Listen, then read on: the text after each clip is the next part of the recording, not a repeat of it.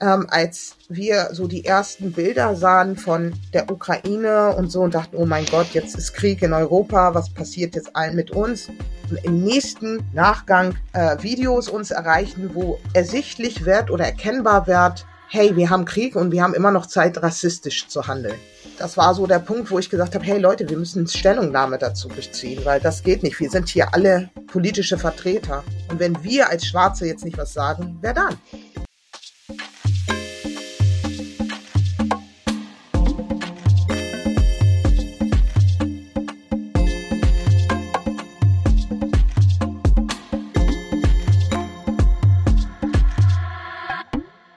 Hallo und herzlich willkommen zu Diaspora Talk Podcast. Wir teilen Perspektiven aus der Diaspora Community. Wir sind Rafael Sanchez Moreno und Tanja Schäffler. Schön, dass ihr heute da seid und zuhört. Irina Pier wurde in Hamburg als Tochter ghanaischer Eltern geboren. In Hamburg-Billstedt aufgewachsen, konnte sie bei den letzten Bezirkswahlen mit der höchsten Zahl an Personenstimmen überzeugen. Sie ist Juristin und seit zehn Jahren für die Behörde für Schule und Berufsbildung tätig wo sie unter anderem interkulturelle Maßnahmen für Schulen entwickelte und das pädagogische Personal fortbildet und berät. Für ihre ehrenamtliche community-basierte Netzwerkarbeit erhielt sie bereits 2009 eine Auszeichnung für besonderes soziales Engagement vom Ex-Bundespräsidenten Horst Köhler. Außerdem ist sie Initiatorin des Arbeitskreises Afrodeutsche Sozis der SPD, die überbezirklich verschiedene Interessen der BIPOC politisch organisiert und anstrebt, diese auf die Agenda der Partei zu setzen. Irene ist außerdem Mutter und hat sich heute am Muttertag Zeit für uns genommen. Dafür nochmal ein extra großes Dankeschön. Schön, dass du heute da bist, liebe Irene. Ein danke, danke, vielen Dank für die Einladung. Ich freue mich dabei sein zu dürfen. Und ich gebe auch schon weiter an Raphael. Kein Fernsehen oder kein Internet. Kein Fernsehen.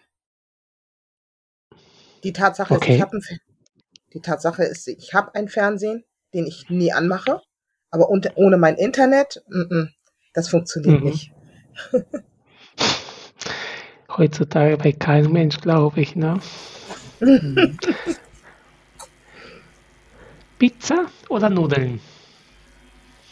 Pizza. Welche, welche Art? Welche ist deine Lieblingspizza? Äh, Diablo. Aber mm, wirklich pikant, ja? Mit Chili und so, ne? Bitte. Wenn Sie kein Chili haben, dann Jalapenos. Also es muss auf jeden Fall scharf sein. Wir bleiben beim Essen. Bratkartoffeln oder Pommes? Bratkartoffel. Aufzug oder Treppe? Aufzug. Auch, auch in Corona-Zeiten. ja, auch in Corona-Zeiten. Dunkel oder hell? Oh, wow. Das kommt auf die Tagesform an. Okay.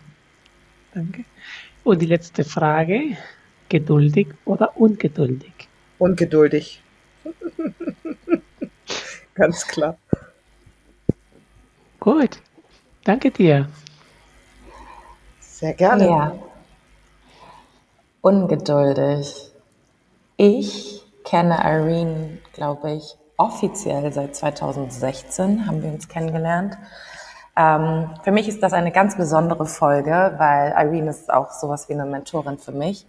Ähm, wir sind ja beide aus Hamburg, beide Teil der ghanaischen Diaspora in Hamburg und Irene war eine der Personen, die ähm, mich und meine Freunde ähm, äh, sehr gepusht hat, sage ich mal, auch ähm, mit unserer eigenen Vereinsarbeit. Ähm, sie hat da sehr viele Türen für uns geöffnet, indem sie uns wichtigen Menschen vorgestellt hat, indem sie uns ähm, Schulpartnern vorgestellt hat und auch immer wieder in den letzten fünf, sechs Jahren ähm, ja, uns immer wieder vernetzt, ähm, Fördermöglichkeiten uns über WhatsApp zuschickt, äh, keine Ahnung, einfach mal einen guten Rat hat und einfach für uns auch als Verein wirklich auch da war und auch individuell, also für mich auch zum Beispiel als Person. Deswegen ist es natürlich sehr besonders für mich und ich weiß, dass Irene auch eine ungeduldige Seite haben kann, aber ich glaube, insgesamt muss man einen sehr, sehr langen Atem haben. Und das hast du gezeigt mit deinem Lebenslauf, weil du machst so viel für die Community. Also irgendwie bist du doch ganz schön geduldig. Ähm, also. Ja. Soll ich, ich jetzt was ja, dazu sagen? Brauchst du nicht, brauchst du nicht. Das ist, das ist bloß meine Wertschätzung für deine ungeduldige, geduldige Art. ähm, genau, ich habe es ja schon erwähnt ähm, am Anfang. Du bist in Hamburg geboren, hast ghanaische Eltern. Ich habe das, glaube ich, schon sehr oft ähm, hier in diesem Podcast erwähnt, aber ich glaube, Hamburg ist da sehr besonders. Wir haben nämlich ähm, die größte afrikanische oder auch ghanaische Community, sag ich mal, in, in Deutschland und die zweitgrößte auch in Europa. Und ähm, ich glaube, viele Menschen können sich das gar nicht vorstellen, wie das Leben, wie das Aufwachsen in so einer Community aussieht. Und es geht ja in diesem Post Podcast ja auch um Diaspora Communities. Und ähm, ich würde mich sehr freuen, wenn du uns vielleicht ein bisschen einen Einblick geben kannst. Wie, wie war das Aufwachsen für dich in der ghanaischen Community Diaspora? in Hamburg? Was sind ähm, Besonderheiten, was sind vielleicht Herausforderungen? Und ähm, wenn du magst, ähm, kannst du vielleicht auch dann darauf eingehen, du hast ja ähm, dazu beigetragen, dass es in Hamburg ein Community Center für Menschen afrikanischer Herkunft ähm, geben wird, was eines, finde ich, einer deiner größten ähm, Errungenschaften ist. Also für mich persönlich, ich es mega krass. Und vielleicht kannst du ein bisschen darauf eingehen, einfach wie ist das Leben in der ghanaischen Community? Was, was ist besonders, was sind Herausforderungen und wie war es für dich einfach persönlich? Oder ist es? Ja, vielen, vielen Dank, Tanja, auch für die Blumen, die du mir quasi schon in, dein, ähm, in deine Einleitung sozusagen mitgegeben hast. Ähm, ich bin zutiefst berührt davon, weil ähm, ich euch als Verein und dich als Person auch sehr schätze für eure für euren Ehrenamt, für euer Engagement und für eure Profession. Ähm, das ist etwas, was, was, wo ich sage, das hat lange gedauert, bis wir die Qualität sozusagen ähm, vorweisen konnten. Ich bin nun mal äh, Generation 76. Meine Eltern ähm, sind Anfang der 70er Jahren in Hamburg angekommen. Und zwar beide unabhängig voneinander und aus ganz unterschiedlichen Gründen migriert. Ähm, mein Vater, der schon zu den Zeiten Student war und als äh, Bildungsmigrant sozusagen nach Deutschland eingereist ist, weil sein Onkel schon in Deutschland studiert hat. Meine Mutter, die aus Ghana ähm, sozusagen immer schon neugierig war, die Welt zu entdecken und äh, bei der Lotterie in Ghana gearbeitet hat als ähm, Verwaltungsangestellte, wollte eigentlich nach UK zu ihrer Freundin, sie dort besuchen. Ähm, so wie das dann manchmal ist, sagen die dann, ja, komm mich besuchen, ich bin da. Und dann war sie am Flughafen und hat sie angerufen und hat sie nicht erreicht. Und da sie ja niemanden kannte und dachte, ja, wo soll ich denn jetzt hin? Und äh, ich habe jetzt eigentlich auch keinen wirklichen ähm, Visum, wenn ich niemanden erreiche, so dann ist sie halt nach Deutschland eingereist, weil sie dort wiederum ähm, visafrei einreisen konnten. In den 70ern, Anfang der 70ern, war Ghana ja visafrei für, für ähm, Deutschland, ähm, also nee, für Ghanaren über Deutschland visafrei einzureisen. Und so ähm, sind die beiden, beide in Deutschland gelandet, haben sich auch über Freunde zufällig kennengelernt das ist die Geschichte, ähm, wie zwei Ghana, die aus völlig zwei verschiedenen ähm, Ethnien, ethnischen Gruppen kommen. Mein Vater ist Ashanti, meine Mutter ist Ewe. Ähm, und äh, wenn man äh, das genau historisch weiß, dann mischen die sich ja eigentlich selten. Mhm. So.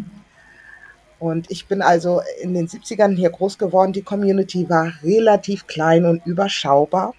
Also man kannte sich, die Ghanaer kannten sich untereinander und wir sind natürlich so aufgewachsen, dass wir jede Tante und jeden Onkel grüßen mussten und kannten. Und wenn man äh, sie nicht kannte, wusste man auf jeden Fall, die kennen dich. Und ähm, äh, die Community war so ähm, groß in der Form, dass Hamburg, Hannover, Berlin, Bremen ein Ort war. also sozusagen die verschiedenen Ghanaren aus diesen verschiedenen ähm, Regionen waren die ghanaische Community. Ähm, mein Vater war sehr aktiv, er war studiert, ähm, hat bei den ersten Ghana Student Union mitgemacht, äh, war der Vorsitzende für Europa. Und ähm, so glaube ich, dass ich irgendwie in irgendeiner Form, weil meine Eltern mir ganz oft gesagt haben, die haben mich mitgenommen. Ich weiß, ähm, alle meine Freunde, die ich äh, von früher kenne, kennen wir ja immer aus den verschiedenen Community-Partys.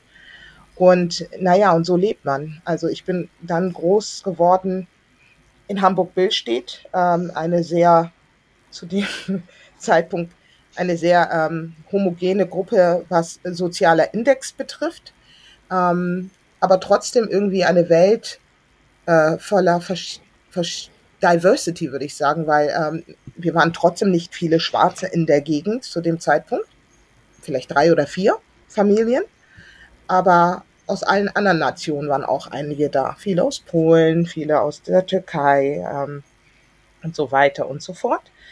Ähm, und trotzdem war ich die Einzige auf der Schule mit Helen. Helen war ein Jahrgang über mich, über meine, ähm, über mir, so heißt das. Und ähm, ja, das war nicht einfach in der Zeit, ja. Also ich, meine Mutter sagt immer, ich, sie hat mich zur Schule gebracht. Ich bin mit fünf in die erste Klasse gekommen und sie hat mich zur Schule gebracht und irgendwie ist sie dann gegangen und ich bin dann den anderen Weg andersrum zurückgegangen, wieder nach Hause. Und der Hintergrund war, ich wurde echt geärgert. Also ich wurde richtig gemobbt die ersten Jahre und zwar von einer jungen Dame, die etwas kräftiger war und einen Roma-Sinti-Hintergrund hatte. Eigentlich ein Sintiko.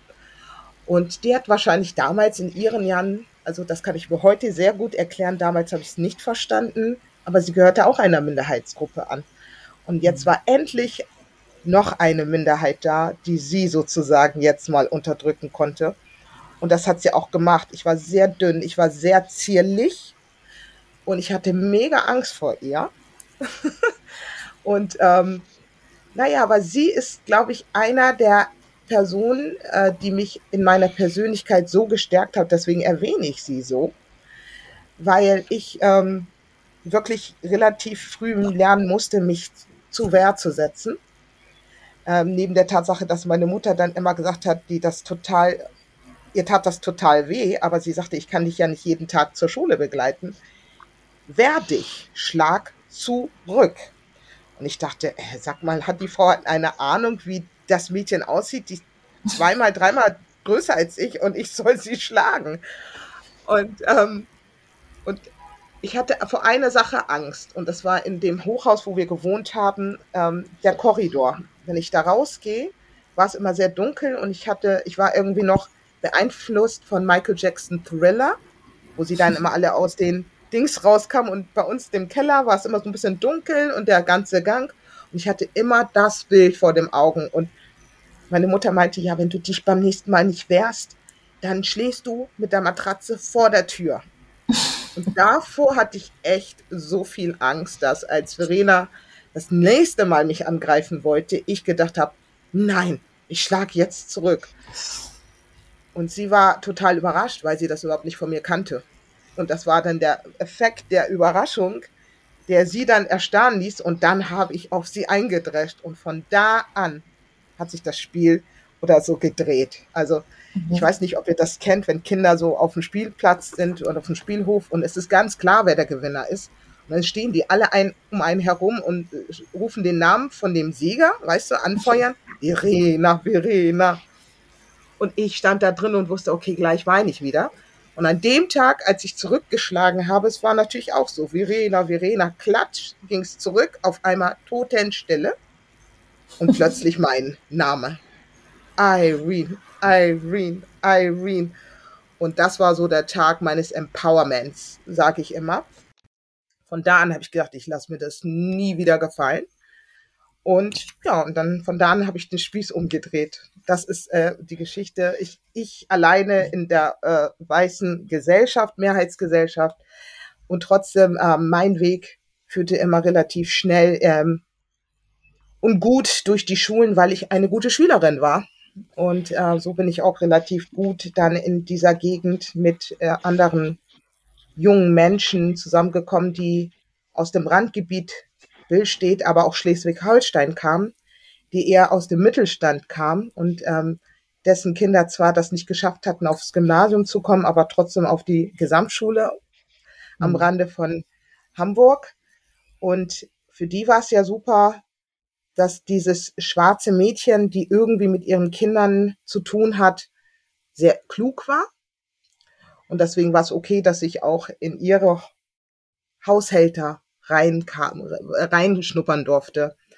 Ähm, es war aber nicht so okay, wenn ihre Kinder zu mir kommen sollten, weil ich wohnte ja in Billstedt, ja. Also der soziale Index war dann schon ein bisschen anders. Ähm, ich habe also relativ schnell gelernt, dass mir die Türen offen stehen, wenn, wenn ich ähm, ja gut in der Schule bin. Und mein Vater, der nun ja auch sehr bildungsorientiert war, hat auch immer wieder mir immer mitgegeben, Bildung ist der Schlüssel, ist die der Tür, die, äh, der Schlüssel zu, zu allem. Und äh, das war dann halt mein Weg. Ich habe alles sozusagen mitgemacht. Mit 14, 15 habe ich endlich irgendwie für mich, also natürlich, wir hatten diese Safer Spaces gar nicht. Wir hatten kein, ähm, keine Möglichkeiten, uns äh, zu vernetzen und mit anderen Menschen, Menschen zu sprechen. Wie ist das, schwarz zu sein oder weiß zu sein? Aber als Kind wächst du auf und du merkst irgendwie, dass dein Aussehen immer wieder das Thema ist. Du merkst, dass ähm, mit deinem Aussehen auch ähm, Zuschreibungen einhergehen. Und ich habe relativ früh, mein Vater hat mich vorm Fernsehen gesetzt und hat gesagt, hier, Roots, schau dir das an. Und dann habe ich Roots geguckt. Ähm, damals, ich glaube, 27 oder 32 Folgen.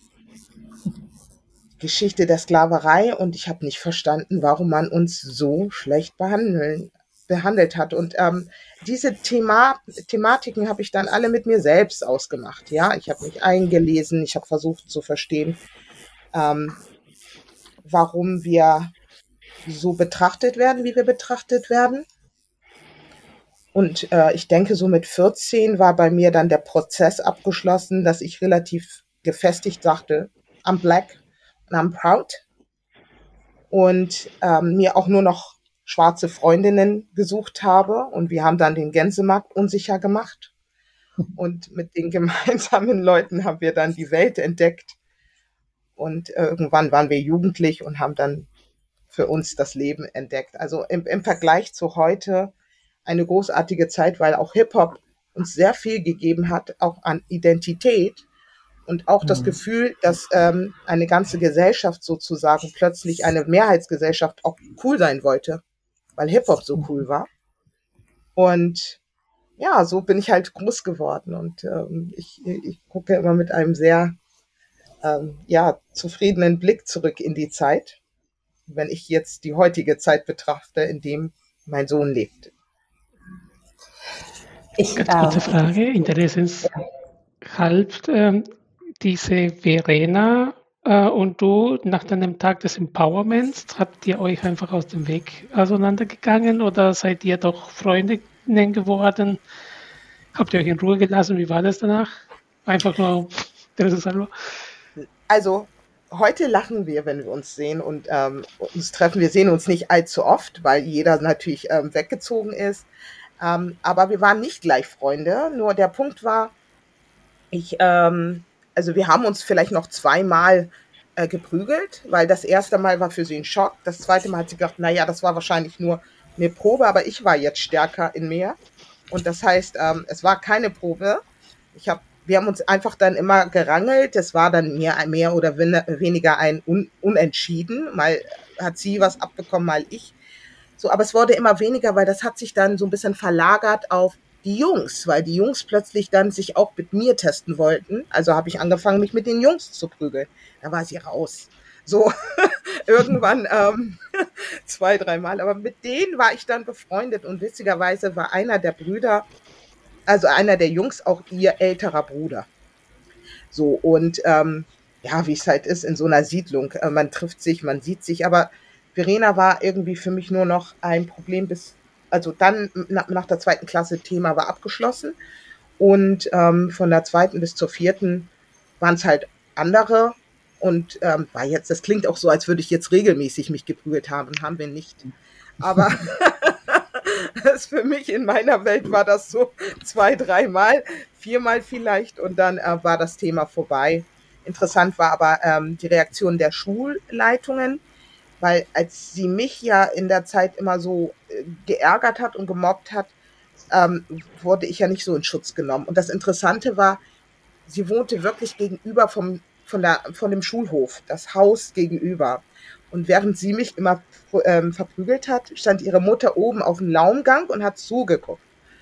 So, und ähm, als ich ihre Tochter dann vermöbelt hatte, ist ihre Mutter zur Schulleitung gegangen und ähm, die haben tatsächlich meine Mutter angerufen, dass ähm, sie bitte in die Schule kommen sollen. Und dann kam sie eben und äh, dann sagte die Schulleitung, ja, also ich hätte mich mit Verena geprügelt und die Mutter ist jetzt gekommen und hat sich beschwert und meine Mutter ist ausgeflippt hat gesagt, ihr ruft mich jetzt hierher, weil meine Tochter sich gewehrt hat. Warum habt ihr mich nie angerufen, als man sie verprügelt hat? Und dann so. Und ja. dann waren die völlig perplex, dass meine Mutter jetzt so wütend wird und haben ihr gesagt, okay, Schulverweis. dann sie hat gesagt, ich komme sowieso nicht mehr her, mein. Und mein Vater war eigentlich immer derjenige, der zur Schule gekommen ist. Und meine Mutter gesagt, nein, wenn ich wiederkomme, dann bringe ich die Schulleitung auch noch um. Aber von daher ähm, war es das. Meine Mutter war eigentlich nur noch zu Schulkonzerten da und das war's.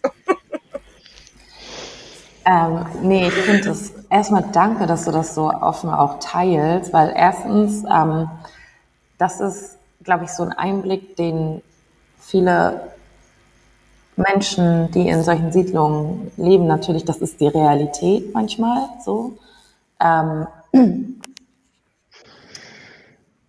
auf der anderen Seite Menschen, die nicht in diesen Siedlungen leben, für die, für die hört sich total fremd an, verstehen die nicht was und wieder sind irgendwie Eltern, die auch zuschauen. Aber ich muss tatsächlich sagen, ich bin auch in so eine Ecke in Hamburg aufgewachsen, wo das ganz normal war tatsächlich. Und mhm.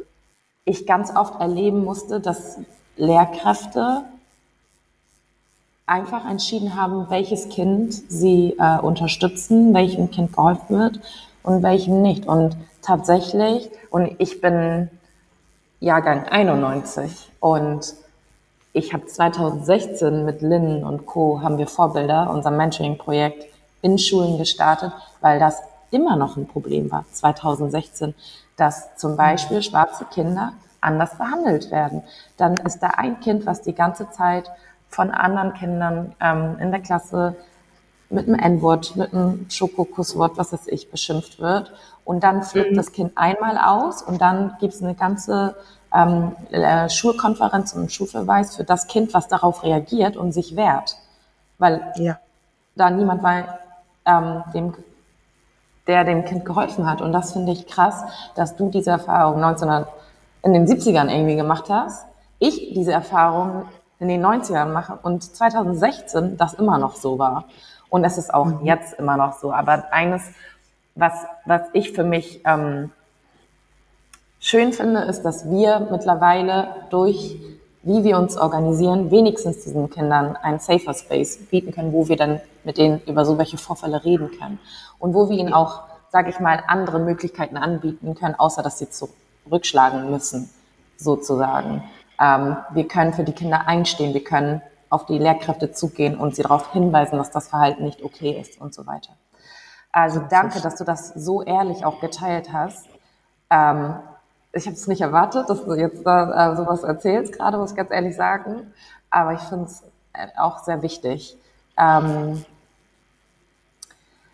genau, du hast ja erzählt gerade, dass dein Vater sehr ähm, äh, dass es ihm sehr wichtig war, dass, ähm, dass du gut gebildet oder dass Bildung bei ihm sehr wichtig. Ähm, das kann ich auch bestätigen. Ich finde, ähm, das ist was sehr Ganaches. Bildung ist in jedem Haushalt immer sehr wichtig, sogar wenn die Eltern nicht mal, ähm, sag ich mal, Akademiker sind oder sowas. Ähm, mhm. Das ist immer, finde ich, so ein Wert, der sehr wichtig ist und der immer einem sehr eingetrichtert wird. Ähm, du bist dann ja äh, nach der Schule, hast du Jura studiert. Und jetzt bist du aber ähm, in der Politik tätig, Ähm, wie kam es dazu? Ähm, was hat dich bewegt, in die Politik zu gehen? Gab es ein bestimmtes Ereignis? Äh, vielleicht kannst du ein bisschen nochmal von diesem Abschnitt deines Lebens erzählen, wie du von, Jurist, von Juristin zur Politikerin gekommen bist. Tanja, ich glaube, ähm, was du auch nicht so weißt, ist, äh, dass ich, bevor ich die Juristerei gemacht habe, auch ähm, mindestens vier, fünf Jahre selbstständig war und oh. sehr viele KünstlerInnen nach Hamburg ähm, verbucht habe, selber Sängerin war, selber fast drei Plattenverträge hatte und dann erst entschieden mich habe, Jura zu studieren weil ich nach Berlin gezogen bin und ich mein, mein Vater gar nicht erklären konnte, dass ich nach Berlin ziehe, weil mein Freund in Berlin wohnt und ich jetzt in Berlin, äh, nach Berlin ziehe und dann nicht studiere, wie vorher immer gesagt, weil ich wollte ja eigentlich immer Jura studieren, seitdem ich zehn war. Und plötzlich wollte ich dann aber BWL studieren. Und dann habe ich BWL studiert, genau vier Semester. Und eigentlich habe ich nie studiert, weil ich äh, schon nach zwei Semester gemerkt habe, das ist es nicht. Und war eigentlich die ganze Zeit immer nur im Tonstudio und habe ähm, meine Zeit da verbracht. Und als ich dann also irgendwann nach Berlin gezogen bin, und äh, das war nachdem ich äh, den letzten äh, Musikvertrag, als der auch gepla äh, ge geplatzt ist mit äh, BMG, ähm, dann habe ich gesagt, okay, wir ziehen jetzt in die USA. Dann sind wir nach New York, ich und meine äh, Partnerin, also Aida, und wollten eigentlich dann dort ähm, ja, Music Entertainment machen. Und irgendwie dieser Struggle in New York, ich habe gedacht, hey, ich habe doch einen deutschen Pass, warum soll ich denn jetzt hier untertauchen und ähm, hier so strugglen und diese Kakerlaken überall. Ähm, irgendwie habe ich gedacht, nee, weißt du, das, das mache ich dann doch nicht. Und ich hatte halt meinen Freund gerade kennengelernt und so. Und dann dachte ich, nee, also irgendwie gehe ich dann doch lieber nach Deutschland. Und habe dann halt meinem Vater gesagt, weißt du was, ich ziehe nach Berlin. Und mein Vater meint, ja, was willst du da? Ja, ich studiere Jura. Und dann hat mein Vater gesagt, ach so, ja, dann das nach Berlin ziehen. So, und ähm, so kam es dann, dass ich dann in, in, Berlin war und also auch nicht ganz gleich mit Jura, sondern erst Musikwissenschaften und Kulturwissenschaften als, ähm, ähm, als, als Hauptfächer hatten, hatte. Aber in Berlin ist das ein bisschen anders an der Freien Universität. Ich hatte ähm, dann nur meine Nebenfächer bekommen, also Hauptfach war Kulturwissenschaften das habe ich nicht bekommen, weil mein NC nicht ausgereicht hatte, aber ich habe meine Nebenfächer bekommen, Musikwissenschaften und Jura. Und äh, habe dann also dort Jura angefangen sozusagen zu studieren und Musikwissenschaften. Die Zeiten waren aber so schlecht. Musikwissenschaften war immer abends von 18, 19, 20 Uhr und äh, Jura immer morgens.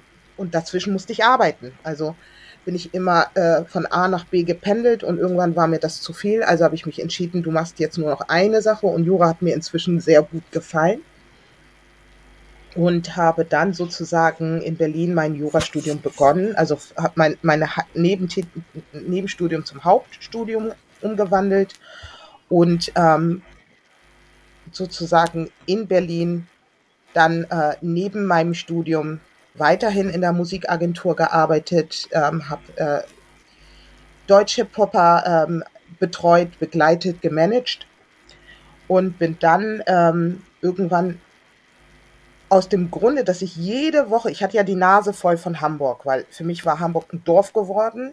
Man kannte jeden und man wollte einfach was Neues erleben. Und dann dachte ich, okay, Berlin oder Köln, eins von den beiden. Und es ist ja Berlin geworden. Und nun war ich irgendwie in Berlin und habe gemerkt, irgendwie, und da sind wir dann halt wieder mit der Diaspora und äh, Community. Berlin ist eine große Stadt, aber wir reden hier von 2000. 9, 9, 1999, 2000, 2001, äh, wo ähm, Potsdamer Platz und so noch eine coole war. Und ähm, wo das zwar alles vibrierte, die Stadt groß war, aber es war doch noch viel von Osten zu spüren. Und irgendwie fehlte mir die schwarze Community. In Hamburg war es schon so, du kommst am Hauptbahnhof an und du hast überall schwarze Menschen. Ähm, du hast Zugfahrer, die ersten äh, UPS-Fahrer waren schon am Start. Ähm, und in Berlin war das noch so, du steigst irgendwie in, in den Zug ein und suchst nach irgendwie ein schwar eine schwarze Person die waren da, aber Berlin ist so groß und verteilt, ja. Und Berlin ist auch so anonym. Du kannst auf eine Party gehen, du kannst die fetteste Party feiern, aber du, du triffst immer wieder neue Leute. So, und das ist halt alles so anonym. Genau das, was die Leute ja jetzt lieben. Also für mich war das dann doch alles zu anonym. Und als ich tatsächlich irgendwann mal, oldschool natürlich irgendwie, ich wohnte in, in Charlottenburg, nicht weit weg von meiner Wohnung war äh, die Deutsche Bank. Ich wollte ähm, Geld abbuchen ähm, und komme raus aus der Bank. Ich habe Geld ausgebucht, ich komme raus aus der Bank und da steht ein schwarzer Junge mit einem Araber sozusagen da und fangen mich ab und haben mir das Geld aus der Hand so quasi genommen. Also sie haben mich ausgeräumt. Und bevor er mir das aber weggeht, anguckt, gucke ich ihn an und denke, ey, wir sind doch Bruder, was ist? Und er guckt, wir sind keine Brüder. Also nix, nimm das Geld und ist weg. Und das war so für mich so, okay, that's it. Berlin ist nicht meine Stadt. Hier werde ich ausgeraubt von meinen eigenen Leuten. er ist mit einem Araber da und räumt mich als Frau aus. Und, ähm, und dachte so, ey, irgendwie, ich mochte Berlin schon, aber irgendwie mochte ich diese Kotterschnauze nicht.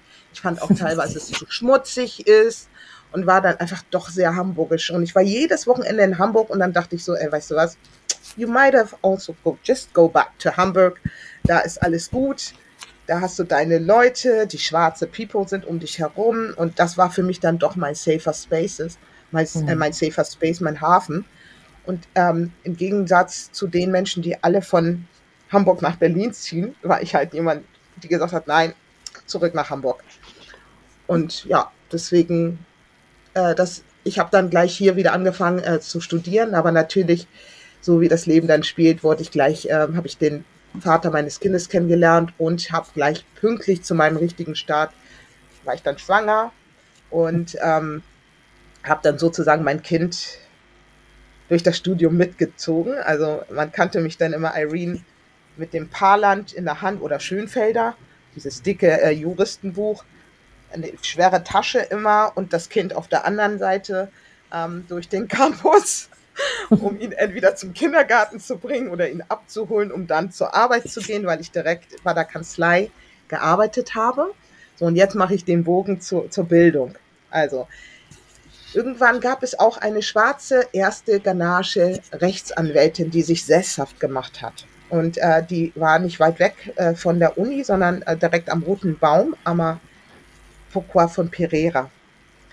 Und ich hatte aber gerade so ein bisschen da was mit der Polizei am Laufen, weil der Papa meines Kindes sozusagen mit meinem Auto gefahren ist und eigentlich keinen Führerschein hatte und man mir dann unterstellt hat, dass ich ihm Mittäter, ne, weil ich das Auto ihm gegeben habe, so nach dem Motto. Und dann dachte ich, also das geht jetzt nicht. Ich brauche jetzt eine schwarze Anwältin. So und bin halt zu ihr rein und habe mir halt äh, sie gesucht und wir haben uns angefreundet natürlich über diese Art und ich habe gesagt, hey, pass auf, ich muss noch mein Praktikum machen, kann ich es bei dir machen?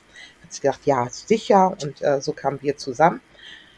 Und ähm, Amma war gerade dabei, ihren Verein zu gründen mit dem Namen Bildung ohne Grenzen. Und ich kam genau in den Zeitpunkt dazu und sie wollte mich halt dazu überreden, ähm, doch daran teilzuhaben. Und ich dachte, nee, Amma, weißt du, also gemeinnützige Arbeit ist so nicht meins. Ich habe hier genug zu tun mit Kind, äh, Studium und Musik. Ich habe immer noch äh, nebenbei äh, Leute verbucht. Und ähm, sie meinte, ja, du kannst auch hier so den ganzen Bereich machen, kreativ sein und ähm, Pressesprecherin werden. So, und dann hat sie gesagt, ja, bringt euch irgendwie ein. Ich habe mich überreden lassen. Bildung ohne Grenzen war ein Verein für Kinder mit Migrationsgeschichte, die ähm, hier eingewandert sind und in schulischen Unterstützung brauchen, Unter Hilfestellung, ähm, Hausaufgabenbetreuung. Und ähm, es war so ein bisschen Amas Geschichte. Und dann habe ich gesagt, okay, ich unterstütze dich dabei, wurde dort äh, stellvertretende Vorsitzende und äh, die Pressesprecherin erst. Und wir haben dann sozusagen unseren Eintritt, sozusagen unser, unseren Aufstand gefeiert und ich habe dann gesagt, okay, lass uns doch ein Riesenkonzertverein, ähm, äh, sozusagen ähm, als, als Gründungskonzert starten. Und ähm, wir haben Bildung ohne Grenzen Bildoc genannt. Und es gab dieses Festival, es nennt sich Knowledge Festival. Wir wollten so ein bisschen ähm, das Lernen cool machen und haben dann gesagt, okay, wir machen das Knowledge Festival, holen Künstler dazu, ist ja meine Ära, und, ähm, und machen das ein bisschen populär.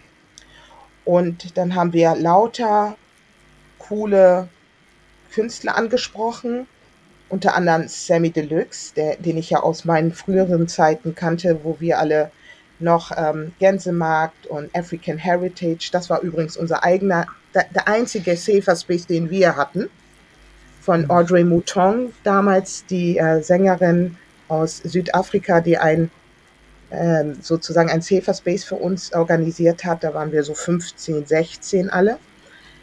Und ähm, wir haben äh, mit Sammy habe ich dann parallel äh, haben wir gedacht, ja okay, wie kriegen wir das denn in die Presse? Und dann haben wir ihn als Aktion verkauft. Und siehe da, unsere Veranstaltung wurde in allen Zeitungen irgendwie erwähnt. Und wir haben die, äh, das Konzert sozusagen auf Kampnagel, war das Kampnagel? Ja, ich glaube schon. Und äh, gemacht und plötzlich äh, kannte jeder das Knowledge Festival und Bildung ohne Grenzen. Werbeagenturen sind zu uns gekommen und haben gefragt, wie viele, warum wir, also wie viele Agenturen eigentlich an dieser Veranstaltung gearbeitet haben. Mhm. Und dann meinten wir, keine. Aber mhm. wer hat denn die Pressearbeit gemacht? Ja, ich. So, und die waren fassungslos. Die dachten, da sind zwei Werbeagenturen, die uns da pushen. Und äh, so hat dann mein, ähm, meine Gemeinnützigkeit angefangen. Ich war dann sozusagen mit Amma unterwegs. Wir haben dann sozusagen verschiedene Kurse angeboten. Mhm. Wir haben Bildung ohne Grenzen Radio gemacht ähm, ja, und ähm, so, sozusagen Schulprojekte in Schulen organisiert, dass die dann sozusagen moderieren bei TIDE. Und über dieses ganze Engagement haben wir sehr viele ehrenamtliche Leute gehabt, die immer sich eingesetzt haben in diesem Verein. Und irgendwann kam eine Kollegin von mir aus der Uni, aus dem Jurastudium auf mich zu und meinte, hey, ich habe eine Freundin, da ist gerade ein Senatsprojekt am Start und die suchen da noch ein paar Motivationsleiter. Und ich habe gedacht, wir können dich mal vorschlagen, weil du bist ja eh schon so engagiert. Und dann hat sie mich mit ihrer Freundin zusammengebracht. Und dann war ich in den Motivationsworkshop, sozusagen als Workshopleiter, ähm, ehrenamtlich unterwegs. Also ich war dann an meiner alten Schule als Vorbildsfunktion, als jemand, der aus der Gegend kommt und habe dann sozusagen noch eine, einen Partner dazu gehabt, das war Sammy Deluxe, den habe ich dann noch gefragt, komm, lass mal zusammen in meine Schule gehen und so ein bisschen ähm, äh, was machen. Und wir gemeinsam haben dann äh, sozusagen den Workshop geleitet und das Mädel, die damals sozusagen diese Workshops geleitet hatte, war eine Juristin, also Referendarin, musste dann nach Berlin, weil sie ihr Referendariat gemacht hat und ihre Stelle ist frei geworden. Und sie ist auf mich zugekommen, sie ist eine Türkin gewesen und meinte, du, ich gehe weg und ich würde gern dir den Posten übergeben. Und ich denke so, hä, was? Ähm, und dachte so, na, da muss ja irgendwas nicht stimmen, weil sie ist Türkin, ganz, ganz viele türkische Mädchen sind da und Männer, alle in diesem Projekt, warum kommt sie zu mir? There's something wrong. Und dann dachte ich so, hm. Und mein Problem war, man glaubt es kaum, weil ich rede hier jetzt gerade die ganze Zeit, aber was ich nicht mochte, ist Vorträge halten. Schon in der Schule nicht. Ich mochte es nicht, wenn alle Leute mich angucken und dann muss ich was sagen. Und äh, ihre Rolle war genau das. Also das Ganze zu koordinieren, die ganzen Workshop-Leiter zu bringen, am Ende des Jahres dann sozusagen im Rathaus alle zu empfangen und zwar auch die ganzen Senatoren und dann eine Rede zu halten und, und alle diese Workshop-Leiter dann auch noch irgendwie in Empfang zu nehmen. Und diese Rolle sollte ich dann spielen und ich dachte so, oh, oh sorry, das schaffe ich nicht. Und dann habe ich zu ihr gesagt, du, Lynch, das schaffe ich nicht. Und sie sowieso, ich so, nee, also Rathaus und Reden halten, das ist so gar nicht meins. Und sie so, doch, das schaffst du schon, das schaffst du. Und ich dachte, nee, also, nee. Und sie so, und, äh, und, also, und dann habe ich drüber nachgedacht. In der Kanzlei ging langsam so, dass die Ära zu Ende. Wir waren jetzt sechs, sieben, acht, äh, sechs, sechs, sechs sieben zu, Jahre zusammen. Und ähm, es gab dann so kleine auch Brüche, Unterschiede, weil zwischendurch hatte ich dann, äh, nee, das kam ja jetzt erst. Gut, wie auch immer, ich habe mich das zugetraut und habe gesagt, okay, dann mache ich das mal. Und das ist die Geschichte, wie ich in die Schulbehörde gekommen bin. Ich habe den Posten von einer Juristin, äh, mit der wir ja an derselben Uni waren, übernommen. Ich komme also in die Schulbehörde rein, also sie ist ja gegangen und natürlich kannte man das mit türkischen Frauen oder türkischen Mitbürgern zu arbeiten in der Behörde inzwischen. Denen hat man das zugetraut. Aber als ich dann kam und er, sie hat ja nur gesagt, Irene Apia wahrscheinlich, und ähm, dann äh, ihr Vorgesetzter sozusagen Irene gesehen hat und ich stand dann vor ihr, habe ich ihn in seinem Gesicht gesehen, dass er dachte, äh, Bill Lynch, glaubst du, die kann das? Also das, das stand in seinem Gesicht geschrieben. Mhm ich habe es gelesen in seinem Kopf und musste innerlich schmunzeln und dachte, okay. So, und sie sagte, ja, ja, das ist also, Frau Apia und das ist ganz gut und so.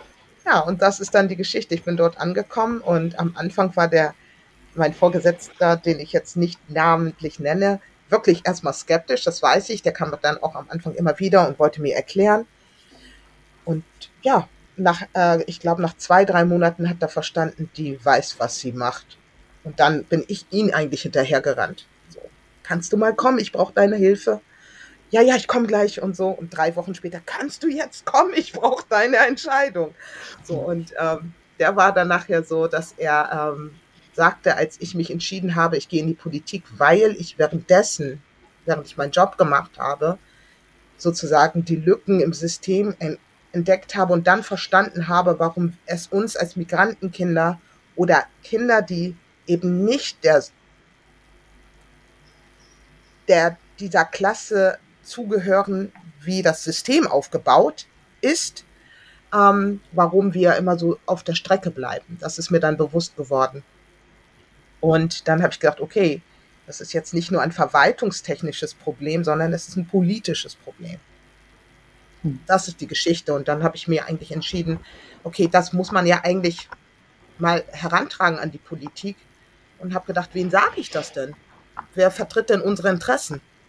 Und da war halt keiner. Und da ich ja nun jetzt irgendwie vier Jahre lang Vorbildsprojekte gemacht habe und dachte, da war jetzt keiner, dachte ich ja, okay, dann ist es jetzt Zeit, dass es dafür auch mal jemanden gibt. Und ich war in der Behörde tätig, die eher für, also eine schwarze Person in der Behörde auf der oberen Ebene. Dann habe ich gedacht, na gut, dann werde ich es wohl sein. Und ähm, ja, und so kam es. Ähm, krass, krass, krass, krass. Ich, erstens, das äh, mit Musik und alles wusste ich nicht.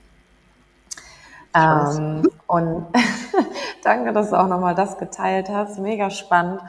Ähm, welch, also dein ganzer Lebenslauf einfach, was du alles schon gemacht hast. Und, aber auch schön zu sehen, wie das, wie das eine zum nächsten führte irgendwie.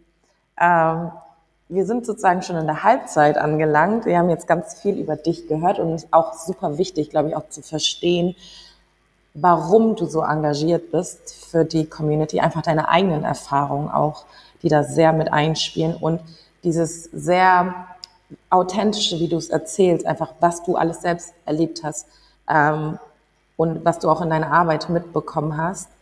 Äh, ich würde noch mal ganz gerne auch noch mal auf dein politisches Engagement eingehen. Du hast jetzt gerade erzählt, wie du da sozusagen hingelangt bist. Und ähm, ich meine, bis heute haben wir immer noch nicht viele schwarze MandatsträgerInnen in Deutschland. Ähm, ich weiß, dass es auch eine Vereinigung sogar, glaube ich, gibt. Mhm. Ähm, du bist ja, äh, genau, bei der SPD, das ist ja auch eine sehr äh, typische Partei, die unter ghanaischen Menschen, sage ich mal, diejenige ist, denen die ghanaische Community vertraut. Ähm, du hast auch, sage ich mal, andere ähm, Anstrebungen, glaube ich, politisch, wo du noch hingehen möchtest. Vielleicht möchtest du dazu auch gleich nochmal was erzählen.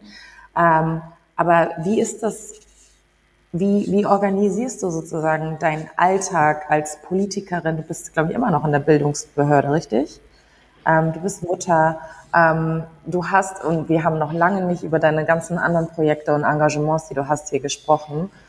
Wie organisierst du dich eigentlich? Ähm, und vor allem auch jetzt darauf, ähm, sorry, nochmal umformulieren, du möchtest ja ähm, auch zukünftig oder du bereitest dich gerade davor, ins Europäische Parlament zu ähm, gehen, richtig? Vielleicht kannst du uns ein bisschen dahin führen, ähm, wie du das alles so in deinem Alltag einbringst und ähm, ja, was sind sozusagen deine nächsten Schritte, um dorthin zu kommen? Mhm. Ich glaube, du hast es quasi selber schon gesagt in, in deiner Beschreibung. Also ich mache ja vieles, was ich mache, wird geleitet von dem, was ich schon eh tue. Also ich, ich bin in der Bildungspolitik, ich war mit Bildung unterwegs, bin dann ähm, über das Studium doch wieder irgendwie in das Thema Bildung zurückgegangen. In der Zeit habe ich Musik gemacht. Ich bin sehr kreativ. Das heißt, all das, was ich so lerne, packe ich immer in meinen Arbeitsbereich mit rein, auch jetzt im, in, im Bildungsbereich. Ich versuche immer Kontexte, Dinge, die mich interessieren, die mich motivieren und die ich selber, die mir gefehlt haben, im Bildungsaspekten sozusagen mit einfließen zu lassen. Und ich lasse mich jetzt davon jetzt nicht irritieren. und, ähm, und versuche dann äh, sozusagen ähm, die Brücken zwischen meinen Themen, die politisch sind, ja, die ja ursprünglich aus dem Bildungssektor hervorkamen, ähm, immer zu verbinden. Das heißt, es ist nichts, was ich auch in meinem Bildungskontext mache, was nicht irgendwie auch Interesse hat, also wo, worin ich nicht auch Interesse habe im politischen. Ich natürlich, ich, ich bin Abgeordnete gewählt, aber auch in diesen Gremien gibt es ja bestimmte Bereiche, wo, wofür man sich einsetzen kann. Und ich bin im, im Jugendhilfebereich, weil das nahe liegt. Ähm, bildungspolitisch bin ich ja nicht auf Staats-, auf, auf Landesebene, da wird sozusagen Bildungspolitik betrieben. Ich bin ja auf Bezirksebene und habe mir dann jetzt natürlich das gesucht, was am, was nah an Bildung liegt. Und das sind Jugend, Jugendliche. Ähm, Im Übrigen ist auch Sozialraumentwicklung ein anderer Ausschuss, in dem ich drinne bin, ähm, genauso ähm, verbunden mit Bildung. Also die Schulen sind in Regionen, in Sozialraum. Und das heißt, Sozialraum und Jugend sind die zwei Themen, die ich im politischen sozusagen auf meiner Ebene bewege. Ist nicht so weit weg von dem, was ich vom Arbeitskontext mache. Das heißt, alles, was ich mache, ich muss immer nur verstehen, wo ich was mache, fließt in, äh, ist übergehend ineinander. Also es ist nie was völlig anderes, sondern ich lasse alles miteinander irgendwie kombinieren. Und ähm, so versuche ich halt meine Themen zu bewegen. Das heißt, wenn ich im schulischen Kontext unterwegs bin, dann ähm, versuche ich in den Raum, wo ich arbeite, eben Themen zu setzen, die mit meiner, meinem Job zu tun haben, aber auch gleichzeitig was mit Jugend zu tun hat, aber auch gleichzeitig was mit Sozialraumentwicklung zu tun hat. Ähm, ich Rassismus ist nicht das Thema oder Diversity ist nicht das Thema, was ich mir gesetzt habe, wo ich gesagt habe, hey, das, das möchte ich machen. Auch übrigens im Politischen nicht. Ich war am Anfang wirklich vehement dagegen. Ich, ich wollte eigentlich nur Bildungspolitik machen, weil es so typisch war und so klassisch ist, dass ein Mensch mit Migrationshintergrund immer Integrationspolitik machen muss, wenn es, wenn es um Politik geht. Und das wollte ich eigentlich überhaupt nicht. Aber man kommt ja nicht da drum herum, weil die Themen, die dazu führen, dass man dann aufsteht und, ähm, und dann Integrationspolitik in irgendeiner Weise ähm, sozusagen doch macht, liegt daran, dass Themen wie Rassismus und Diversity und so uns immer wieder auch im politischen Kontext begegnen. Und mhm. meistens nicht im positiven Sinne, sondern irgendwie im negativen Sinne.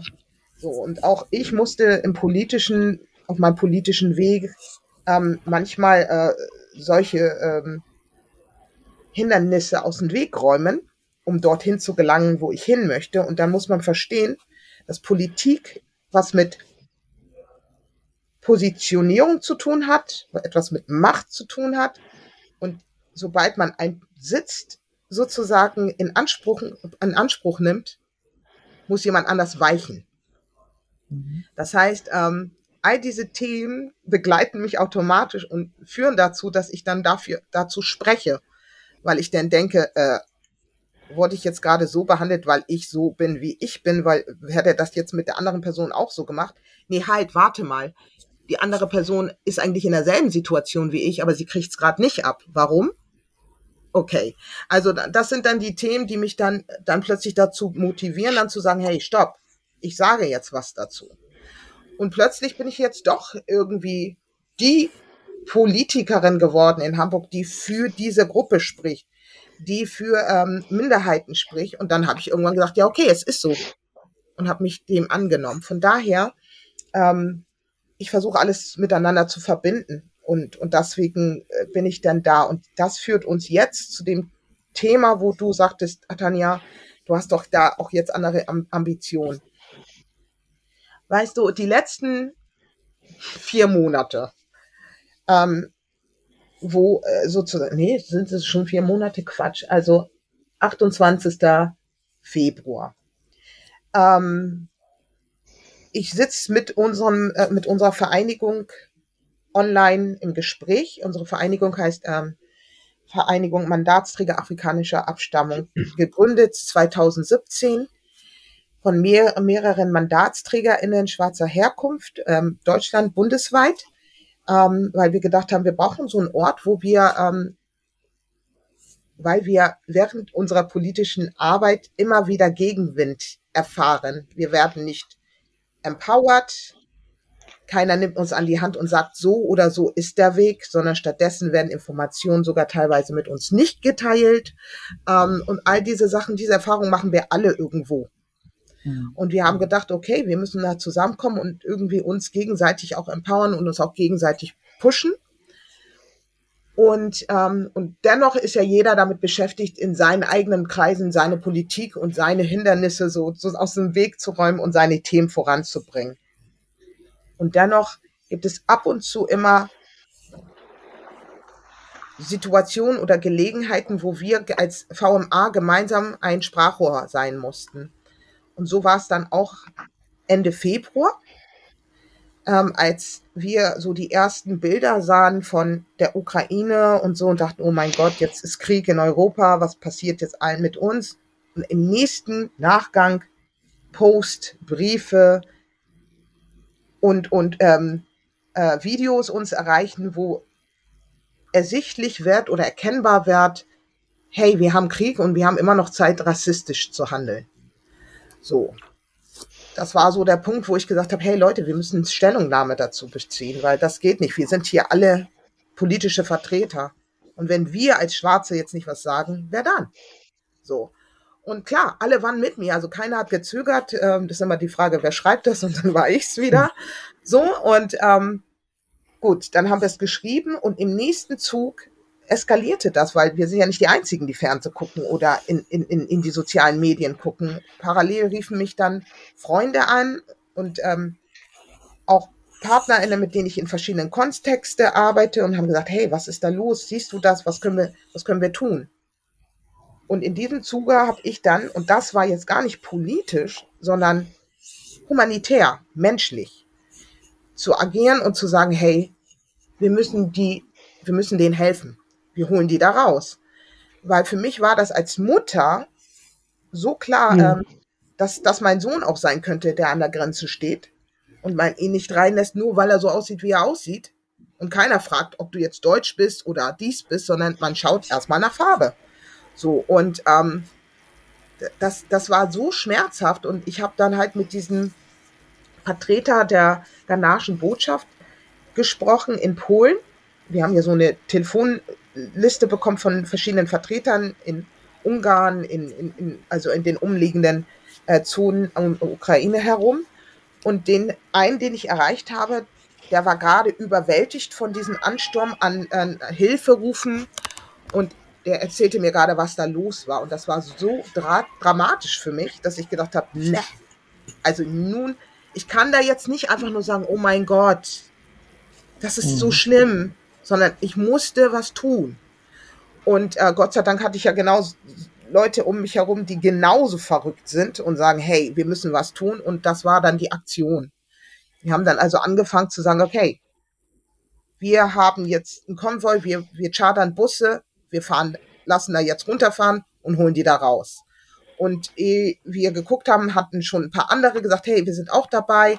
Die haben dann irgendwann gehört, Berlin macht das Gleiche auch. Also, na, überall passierte was. Aber wir mussten uns jetzt erstmal auf Hamburg konzentrieren und alles organisieren. Und ähm, ja, und genau zwei Tage später fuhren die ersten drei Busse los. Ähm, wir hatten in der Zeit, äh, ich hatte am Montag gepostet, wir wollten, wir brauchen 10.000 Euro um äh, diese Busse, Busse zu be äh, bekommen. Und äh, zwei Tage später, also ich glaube Dienstagabend hatten wir 13.000. Und ähm, am Donnerstag wollten wir eigentlich erst losfahren, aber weil das Geld ja schon vorher da war, sind wir schon vorher losgefahren. Und am Freitag hatten wir schon über 20.000 und äh, PayPal kann nicht mehr als 20 nehmen. Also hörte es da auf. So, und wir dachten, oh mein Gott, aber wir waren also auch, wir hatten eigentlich gar nicht so viel Zeit, das alles zu verarbeiten, weil wir waren mittendrin, ja, also drei Busse und während die da irgendwie gefüllt waren, kamen schon die nächsten Anrufe und dann haben wir noch weitere Busse und am Ende hatten wir sieben Busse. Die nach, äh, fünf nach Hamburg und äh, zwei nach an, in andere Städte. So, und ähm, in dieser ganzen Phase dann festzustellen, jetzt haben wir sie hier in Deutschland und und, und jetzt und auch währenddessen diese Ungleichbehandlung an, von Geflüchteten, was da so passiert und EU getragen ist. Ich will das gar nicht nur auf Deutschland abwälzen. Das ist eine EU-Entscheidung und ähm, auch EU hat die ganze Zeit so getan, wir sehen nichts, wir sehen nichts. Ähm, mhm. Es ist für mich unglaublich anstrengend und ich frage mich also, wenn wir hier sitzen und im Übrigen ich dieselben Neider oder äh, Gegner habe auf Bezirksebene, die ich ja dann auch einfach nur auf, auf der Länderebene wieder treffe. Das sind ja die gleichen Leute, mit denen ich da arbeite. Ähm, werde ich doch genau dem gleichen äh, begegnen und auch immer wieder gegen diese Wände äh, äh, treten müssen. Und dann dachte ich, wenn ich eh Wände treten muss, dann vielleicht da, wo ich einfach auch mehr Interesse und mehr berühren kann für die Politik, die ich gerne machen möchte. Und ähm, das ist sicherlich nicht Asylpolitik, das ist wirklich nicht meine Stärke, aber ich, ich, ich werde jetzt da so reingefühlt, weil ich denke, okay, aber scheinbar kann ich was bewegen dort. Ich kann auch was für Jugendliche immer noch bewegen auf EU-Ebene und ich habe ehrlich gesagt keine Lust, diesen Kampf, den ich dann schon sehe, auf Landesebene oder Bundesebene mit den Mehrheitsgesellschaftern oder auch Minderheiten, die sich gegenseitig schubsen, weil sie denken, oh, ich, ich, sie ist eine Gegnerin. Dann gehe ich doch lieber in die EU, da will doch sowieso keiner hin. man weiß nicht mal, wann die Wahlen stattfinden und für was man wählt, ne? So, nee, aber ganz davon abgesehen, denke ich so, ähm, in den letzten Jahren war ich auch wieder so viel mit Ghana unterwegs und auch EU- und Afrikapolitik interessiert mich wahnsinnig. Und ich glaube, da ist noch so viel, was man machen kann. Und ähm, wo auch äh, diese ganzen äh, Verträge und ähm, Abkommen, die da geschlossen wurden, schon damals, die gefielen mir nicht so, ne? Aber du bist dann so eine und viele alle, ja, super. Und du denkst, nee, für euch, aber nicht für die, die, die dort leben, so, weißt du? Mhm. Und ähm, von daher ähm, ist das sozusagen die Ambition, vielleicht da jetzt irgendwie meine meinen Einfluss mit einzubringen und vielleicht dort auch ähm, Dinge zu verändern, weil ich glaube, das tue ich hier. Also die afrikanische Community hat sich stabilisiert. Ich finde, wir sind sehr aktiv geworden und wir mischen mit. Es kann noch mehr werden, aber ähm, wie gesagt, ähm, das Community Center ist auch so eine politische Entscheidung, die ähm, lange dauert und, und auch mich äh, zweimal äh, schon richtig umgehauen hat. Und ähm, ich werde trotzdem dranbleiben. Wir sind noch nicht fertig damit, noch lange nicht. Ähm, aber es kostet sehr viel Kraft und sehr viel Energie und manchmal frage ich mich, wofür. Ähm, aber ich glaube jetzt denn je sogar noch, dass wir das wirklich benötigen, weil jetzt haben wir gerade eine Community hier voller Akademiker, die ähm, eigentlich genau so ein Zentrum bräuchten jetzt und und und ähm, mhm. das zeigt mir, dass all diese Bedarfe doch notwendig sind. Ähm, ja, krass. Also, dass sich sozusagen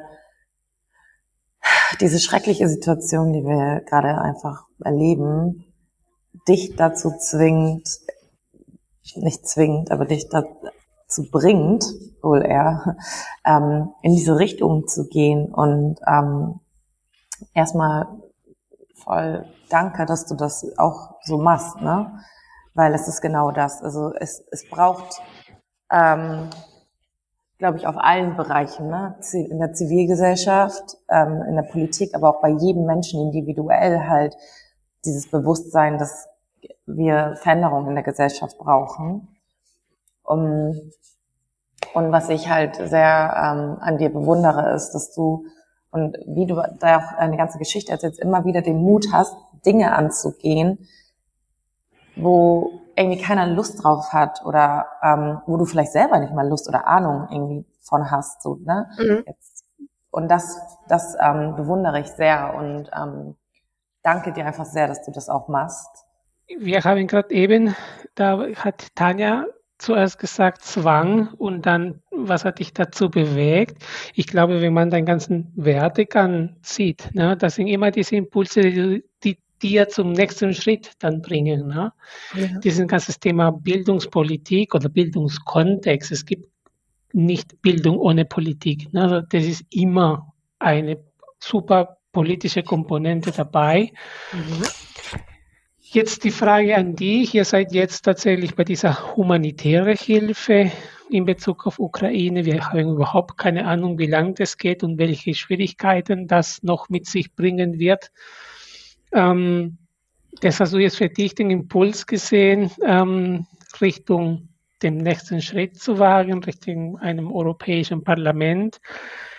Wenn ich dich fragen würde, ist keine, keine Werbeblock, aber wenn du eine Sache verändern kannst, sowohl hier in Deutschland und auch in Europa, in Bezug auf dieses ganze Thema, ähm, hast du schon irgendwo einen Punkt, wo du sagst, wenn dieser Punkt sich in den nächsten 15, 15 Jahren ändert, dann sind wir tatsächlich einen Schritt weitergekommen.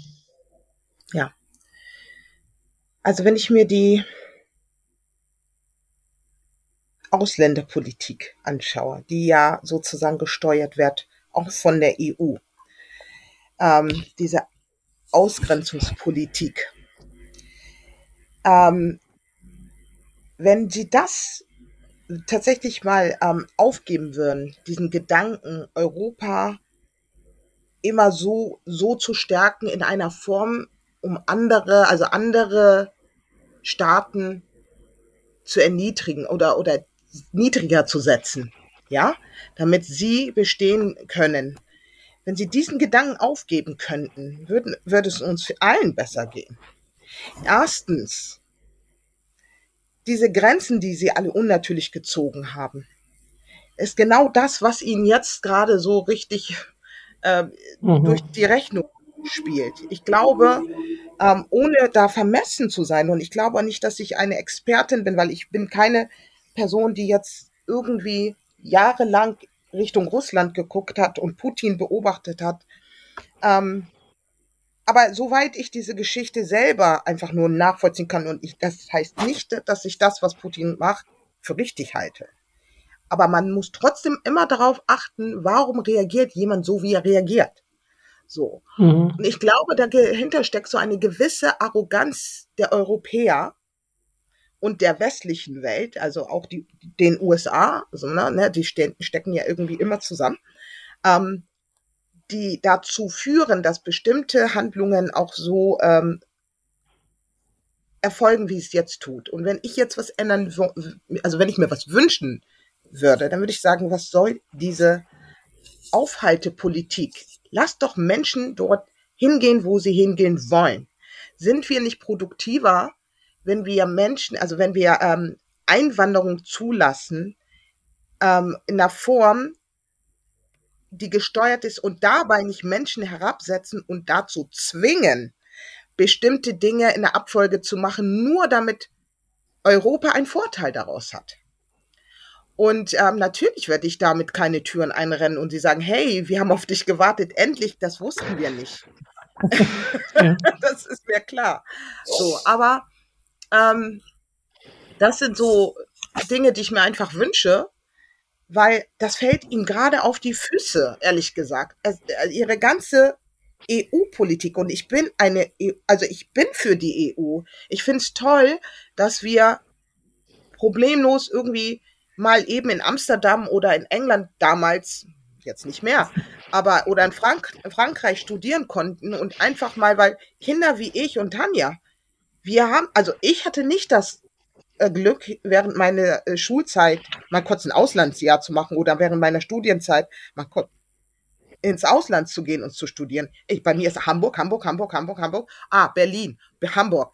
So, das ist mein Highlight, ja. Aber jetzt so diese jungen Leute, die können einfach mal zwischendurch in diese EU-Länder gehen und mhm. dort studieren. Und trotzdem ist es so, dass die EU so wie das Gerüst, wie EU gedacht worden ist, jetzt scheitert daran, weil eben Menschen diese EU-Politik gedacht haben, die immer privilegiert waren und bestimmte Menschen nicht an den Tisch gesetzt hatten, haben.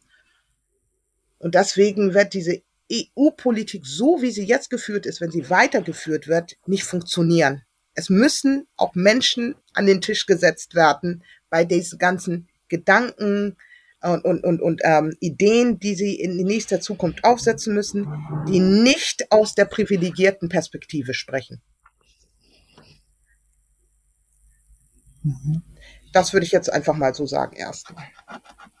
Und im Übrigen ähm, glaube ich auch, die, also im Übrigen, äh, die EU und Afrikapolitik, ne? Also ich wusste 2012, dass sich da was bewegen würde in Europa, was Afrikapolitik betrifft. Und zwar genau in dem Moment, wo Obama ähm, Clinton zur Außenministerin gemacht hat. In dieser Pressekonferenz 2012 hat Clinton darauf hingewiesen, dass USA zu spät ist, was Afrikapolitik betrifft und sie jetzt richtig Gas geben werden, um ähm, die, die, die ähm, Geschäfte und die Anbahnungen voranzutreiben. Und da war mir klar, wenn USA sagt, wir machen bald jetzt mehr Afrika-Politik, dann ist Europa und Deutschland bald hinterher, also fünf Jahre. Ich sage immer so, in fünf Jahren Takten kommen wir hinterher mit den Agendas, die USA sozusagen vorgeben. Und natürlich kam dann was ins Rollen hier auch, aber wir lassen ja nicht nach, immer in der Form von Entwicklung oder wir, wir geben euch vor, wir unterstützen. Aber die, das, was sie sich dort holen in Afrika, ist ja nicht etwas, was, was sie uns unterstützen, sondern was, was ihnen hilft. So. Ja. Und die, ganz genau. Und ich meine, die westlichen Länder und Europa leben davon, dass wir unstrukturiert sind und wir müssen eigentlich für die auch möglichst unstrukturiert bleiben, damit sie ihr Vorteil haben. Aber wie gesagt, es gibt andere Länder, wie eben Russland, wie China und so, die sind schon lange weiter gewesen. Und die machen ihnen jetzt gerade einen Strich durch ihre Rechnung. So, und da müssen wir einfach ein bisschen vorsichtiger gehen. Und ich glaube, es braucht da ein bisschen mehr Empathie.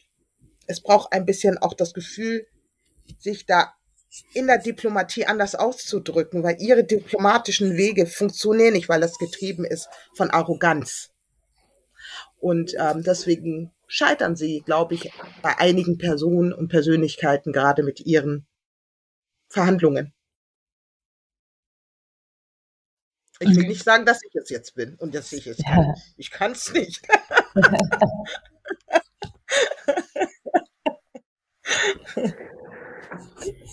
Irene, danke. Ähm, wenn ich ehrlich bin, ich habe bestimmt noch 20 Fragen. Ähm, aber ich glaube, du hast uns einen ziemlich guten Einblick gegeben in deine Welt, in deine Vergangenheit, in deine Gegenwart, aber vor allem auch in was vielleicht in der Zukunft auch noch von dir zu erwarten ist. Ähm, danke für deine Offenheit, auch danke für dein Engagement äh, in Hamburg, aber wirklich auch über Hamburg hinaus machst du so viel und bewegst auch schon sehr viel. Ähm, ich wünsche dir ganz, ganz, ganz viel Kraft für das, was du machst. Und ähm, Ich bin mir sicher, dass, ähm, also privat kreuzen sich unsere Wege ja sowieso. Aber ich würde mich sehr freuen, wenn wir ähm, auch hier im Podcast dich nochmal begrüßen dürfen und auch nochmal, ja, das weiter mitverfolgen können, was du dann noch so machen wirst. Danke, dass du da warst. Vielen, vielen Dank. Es hat mir sehr viel Spaß gemacht.